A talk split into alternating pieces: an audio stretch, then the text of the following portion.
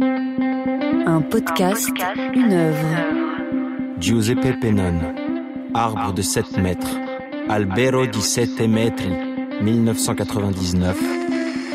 Bienvenue, vous écoutez un podcast, une œuvre. Une émission qui vous plonge dans l'univers d'une œuvre du Centre Pompidou, éclairée à la lumière d'un thème d'actualité. Pour cette nouvelle saison, explorons les liens entre art et écologie. Pour cela, allons à la rencontre de l'artiste Giuseppe Pennone. Nous le retrouverons tout au long de cet épisode avec une interview exclusive réalisée au Centre Pompidou-Metz où l'artiste expose cette année. Nous allons parler avec lui de son œuvre, L'arbre de 7 mètres, et de son rapport à l'écologie. Maintenant, c'est un sujet qui est très à la mode, tout le monde en parle. Giuseppe Pennone. Mais moi, je n'ai pas travaillé avec ce souci. Moi, j'ai fait un travail qui est parti d'une idée de sculpture. Pour moi, c'était une, constatation, c'est-à-dire le fait que l'arbre, c'est une forme vivante, fluide, qu'il a le même euh, comportement qu'il peut avoir une rivière, qu'il peut avoir une matière fluide. Giuseppe Pennone est un artiste italien membre de l'Arte Povera. Depuis les années 70, il travaille avec la nature, le vivant. Son laboratoire, c'est la forêt. Ses matériaux, ce sont les arbres, le vent, le temps. Tous ces éléments qui sont présents sur notre planète depuis longtemps et qui le sont encore pour un bout de temps. Enfin, ça, ça dépend de nous. Car aujourd'hui, l'alarme sonne. Au XXIe siècle, la planète a mal à sa terre, à ses bois, à son air, et l'urgence écologique fait la une des journaux. C'est le moment de se replonger dans les œuvres de Giuseppe Pennone. Annalisa Rimodo, attachée de conservation au Centre Pompidou, nous explique pourquoi. Nous avons une, attitude différente, étant donné l'urgence dans laquelle nous nous trouvons face, face à l'environnement tous ces, thèmes confortent l'idée d'une approche écologique, mais c'est a posteriori qu'on en parle.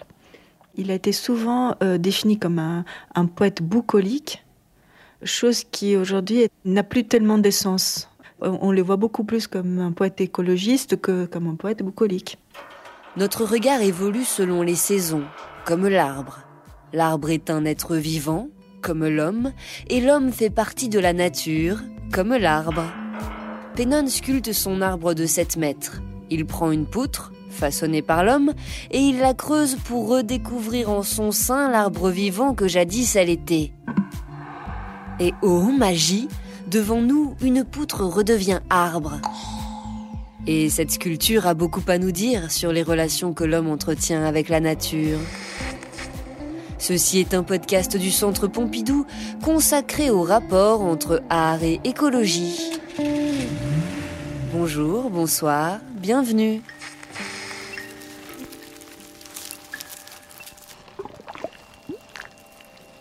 Avant de plonger dans l'arbre de Pennone, revenons aux origines de son travail. Bienvenue à bord de la machine à remonter le temps Pennone. Notre première escale se fera dans l'Italie des années 60. Giuseppe Pennone est alors un jeune étudiant à l'école des beaux-arts de Turin. Il cherche son chemin dans le monde de l'art alors que l'Italie est en pleine révolution industrielle.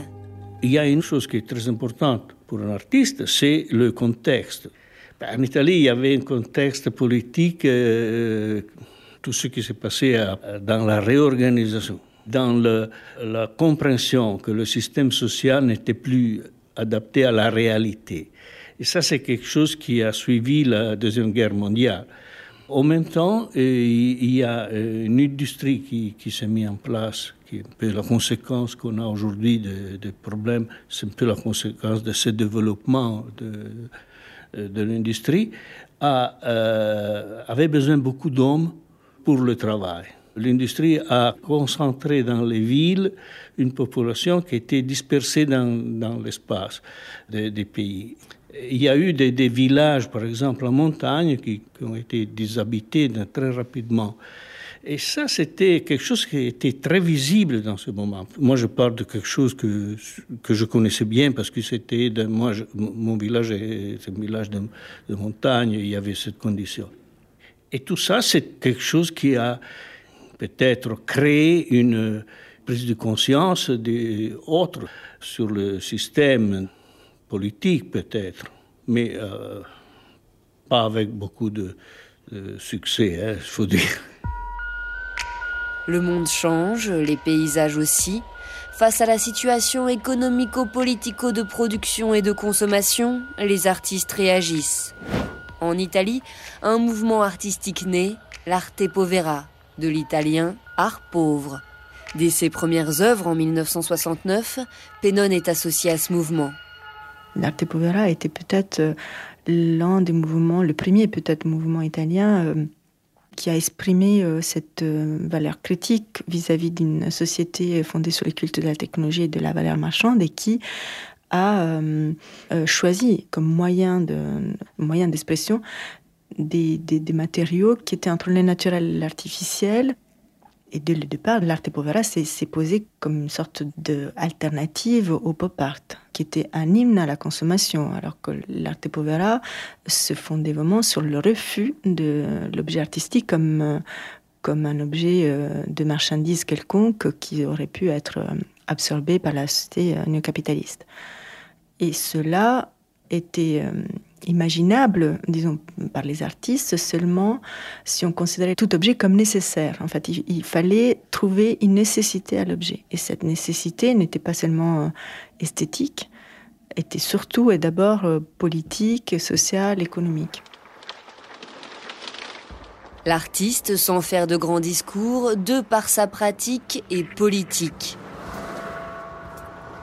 Dans ce monde qui court sans cesse après le profit, Pennone, lui, se poste sur un arbre et caresse les rugosités pleines de vie de son tronc.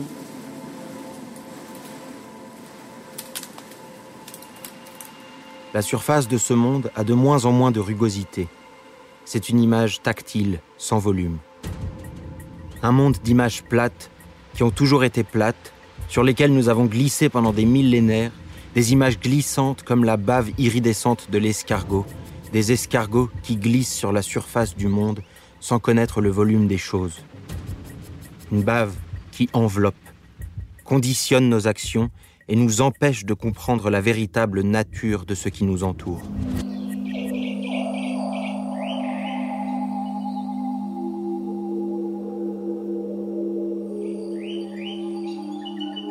Giuseppe Pennone prend une poutre de 7 mètres.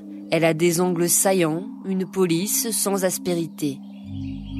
Mais avant que l'homme ne vienne avec sa tronçonneuse, elle était un arbre bien vivant avec son écorce et ses branches. D'ailleurs, elle en a gardé la trace en son cœur. Si on la creuse, on retrouve l'arbre qu'elle était.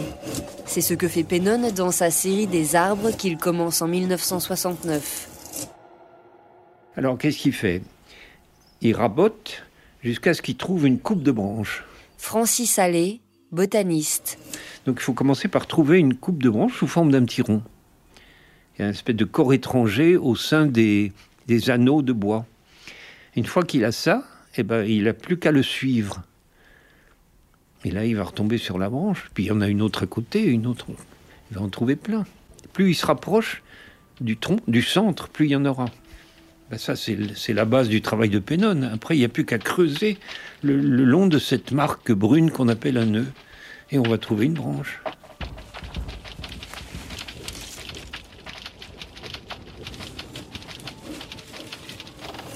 D'ailleurs, les gens croient que c'est sculpté. Hein. J'ai vu beaucoup de visiteurs qui croient qu'ils sculptent le jeune arbre. Mais c'est pas vrai. Ils le dégagent de tissus plus, plus récents qui sont venus le recouvrir et l'enfouir. Chaque année, le, jeune enveloppe le vieux. Chaque année, il va y avoir une couche de plus. Est-ce qu'on ne se doute pas que dans la poutre... il y a un jeune arbre. C'est ça qui est génial. Personne ne le sait qu'il y a le jeune arbre au milieu du vieil arbre. Parce que c'est pas du tout pareil chez nous. Nous, on peut nous disséquer complètement, on retrouvera jamais le bébé que nous avons été. L'arbre, lui, garde tout en mémoire. Il a plein de choses à nous raconter. Il nous suffit de l'écouter. Pénon écoute avec ses mains et ses outils. Dans la machine à remonter le temps, à coups de burin, nous remontons des siècles en arrière quand une poutre était un arbre. on remonte le temps euh, jusqu'à un moment spécifique de la vie de, de l'arbre. Alors je fais un certain nombre, c'est un travail que je continue, que je continue encore. Parce qu'à chaque fois, c'est une nouvelle découverte. C'est une nouvelle découverte, c'est une forme autre, c'est toujours très agréable de le faire, et, et c'est un individu. Et pour chaque euh, arbre, il y a des petites histoires qui arrivent.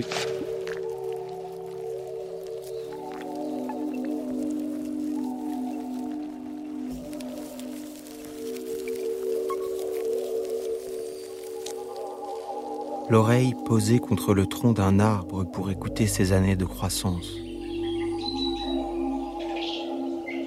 pour écouter le bruit du vent qui coule dans les branches, le tronc, les racines, jusque dans la terre.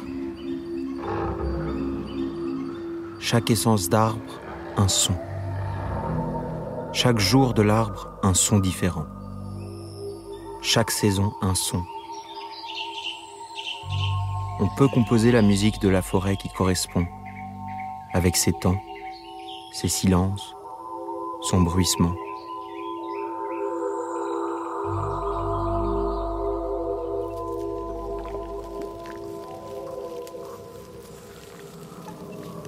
Pénone l'archéologue, le magicien, creuse au cœur de la poutre pour nous faire entendre son cœur battre. Oui, l'arbre est un être vivant, on a l'impression que c'est statique parce qu'on ne les voit pas grandir. Mais si vous replacez tout ça dans le temps, vous voyez bien que ça grandit. Et donc c'est forcément vivant. Quelque chose qui grandit est forcément vivant. L'homme, il a toujours utilisé les arbres. Hein. Mais à toute petite densité humaine, c'est pas un problème. La forêt, elle, produit, euh, elle, elle, repousse, ça c'est pas un problème. Par contre, si ça devient industriel et commercial, ce que nous avons mis en place dans ces forêts, là, c'est destructeur. C'est terriblement destructeur. Et très rapidement. C'est ça aussi le drame des arbres, c'est que ça génère une économie énorme. On les méprise, c'est évident. Mais on se dit, pourquoi est-ce qu'on les mépriserait pas? Quelqu'un qui ne connaît pas le problème, il ne voit rien d'intéressant à quoi se raccrocher ça parle pas et ça bouge pas. Ça fait pas de bruit et ça se déplace pas. Donc les gens disent c'est un objet quoi. L'homme a tendance à oublier la réalité de l'arbre. C'est qu'il n'a pas la même conception du temps que lui. Et pendant que nous courons après les secondes, pour les arbres, le temps est bien plus long. C'est ce que Pénone nous donne à voir dans l'arbre de 7 mètres.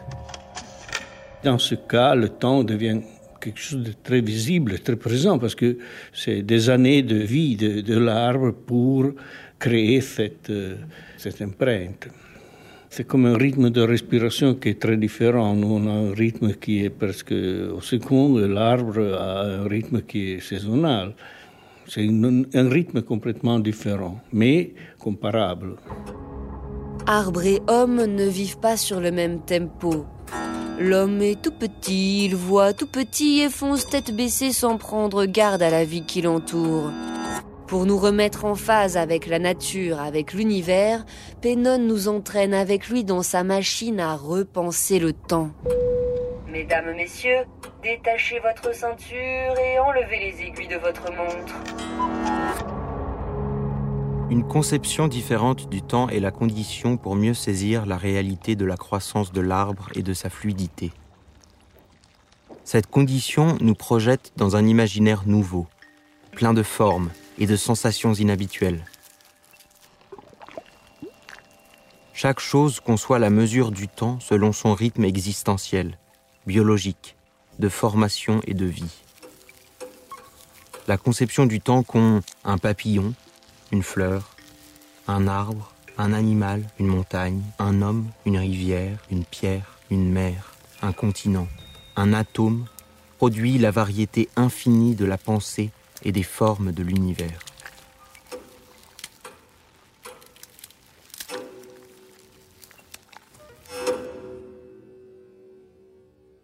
Le temps est partout. C'est vraiment le sujet de Pennon à travers les matériaux qu'il utilise, il recherche vraiment un temps presque universel. Dans son travail, il est à la fois un observateur et un transgresseur du temps, parce que nous ne sommes pas forcément habitués à ce temps très long. Donc il y a sans doute une volonté euh, politique, euh, pas forcément politique de façon explicite, hein, de retrouver un temps plus long de rapport euh, de l'homme avec l'environnement. L'apôtre est toujours là justement pour montrer l'origine, pas seulement de l'arbre en soi, l'origine de l'homme, l'origine du discours politique de l'artiste, l'origine tout court. Nous sommes actuellement en train de remonter le temps jusqu'aux origines de la vie sur Terre. À l'origine, sur Terre, il n'y avait pas d'humains, mais des arbres. Ils étaient là depuis le Dévonien, donc 280 euh, millions d'années. Nous, on est vraiment ridicules là-dedans. On est vraiment les derniers venus. D'ailleurs, on, voit bien que on est très mauvais. On n'a pas du tout compris ce qui nous entourait. On débarque, quoi. On est en train de commencer à comprendre les plantes. Si on parle en termes de biomasse, c'est-à-dire si on les pèse, c'est 98% de la biomasse. Et nous, il nous reste pas grand-chose. On pèse pas lourd. Hein.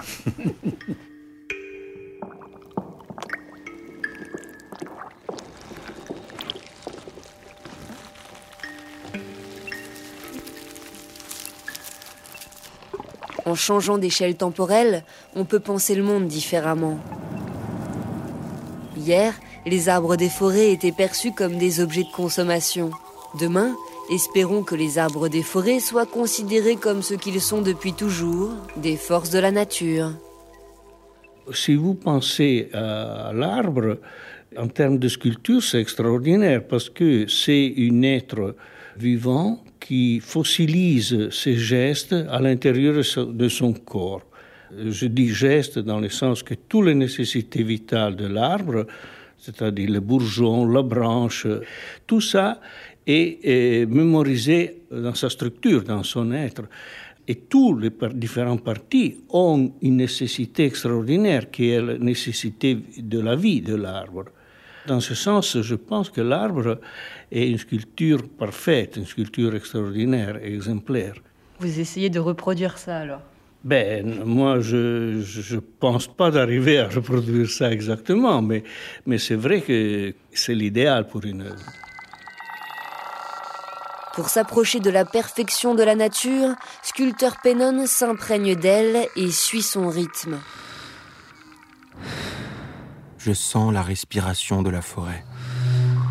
J'entends la croissance lente et inexorable du bois je modèle ma respiration sur la respiration du végétal.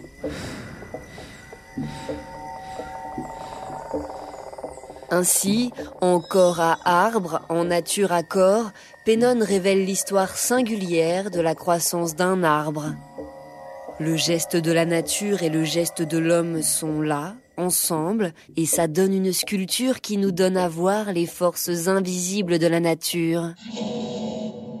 L'œuvre de Pennon n'est jamais une œuvre d'invention, c'est vraiment plutôt révéler une forme déjà existante. C'est difficile de révéler une forme euh, vivante dans, quelque chose qui apparaît comme inerte. Euh, quand on pense à une poutre, elle est totalement inerte, alors qu'on n'imagine pas cette euh, flux matériel, énergétique qui se trouve à l'intérieur. L'œuvre de Pennon est vraiment une œuvre de révélation, d'observation, peut-être même d'alerte quelque part. Il souhaite cette forme d'échange poétique et, d'égal égal entre l'homme et la nature. Il sculpte à la manière d'eux. Il y a vraiment euh, les deux collaborent parce que l'homme est nature. Pennon n'est pas tout seul pour sculpter ses œuvres. Toujours avec lui, il y a le temps. Il y a la sève qui coule dans le tronc de l'arbre. Il y a la rivière qui caresse les pierres et la terre. Il y a ce qui a été il y a ce qui deviendra. Et d'ailleurs nous, qu'allons-nous devenir? Attention mesdames et messieurs, nous voilà de retour dans le présent, pleine urgence climatique. Mettez vos ceintures. Pilote Pennon, que pouvons-nous faire? Mais l'artiste, qu'est-ce qu'il peut faire? Euh, mon avis, c'est la seule possibilité, c'est de faire un travail qui a une attitude honnête vis-à-vis de lui-même et vis à -vis des autres Après, c'est pas qu'il doit le déclarer, c'est quelque chose qui doit être à l'intérieur de l'œuvre. Et dans ce cas, peut-être le, les autres gens ils vont le comprendre. C'est un travail dans ce sens politique. C'est une politique qui n'est pas en fonction d'une action et d'un changement d'idée immédiat. C'est quelque chose qui reste dans, le temps comme réflexion. Je fais un travail qui, heureusement, n'a pas besoin de traduction pour euh, être vivant. Alors, c'est un travail qui peut être au-delà d'une limite de nation et même de langue. Moi, je fais ça parce que je ne sais pas faire autre. Hein. Pas je ne peux pas dire que j'ai un programme d'intégration.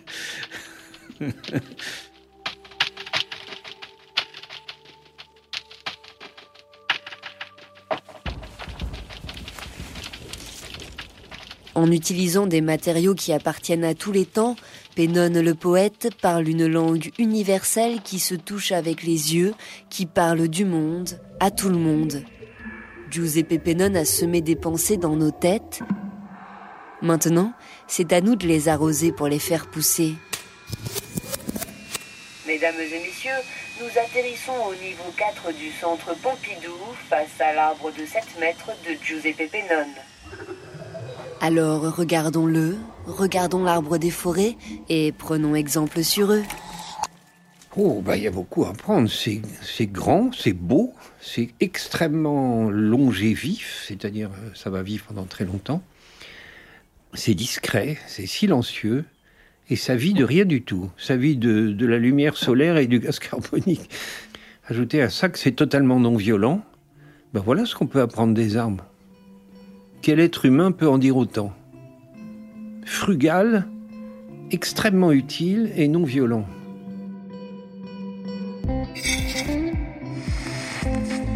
C'était un podcast du Centre Pompidou, produit dans le cadre de la saison Un podcast, une œuvre, consacrée au rapport entre art et écologie. Disponible sur le site internet du Centre Pompidou et ses plateformes d'écoute de podcast. Écriture et réalisation Elsa Denac. Direction éditoriale et production Julie Micheron. Mixage Yvan Gariel. Habillage musical de Nawel Ben Kraïm et Nassim Koussi. Lecture de Giuseppe Pennone, extrait de Respirer l'ombre par Gabriel Acrement. Entretien avec Giuseppe Pennone, réalisé au centre Pompidou-Metz, où l'artiste expose en 2020 Indistinti confini noce, frontières indistinctes, noyées. Reportage en compagnie d'Annalisa Rimodo, attachée de conservation au centre Pompidou, et de Francis Allais, botaniste. Création sonore originale d'Adrien Vulot et Jérémy Boquet du label Essitu. On se retrouve le mois prochain pour un épisode consacré à l'œuvre d'Anna Mandietta. Merci à chacune et chacun d'entre vous pour votre écoute et à bientôt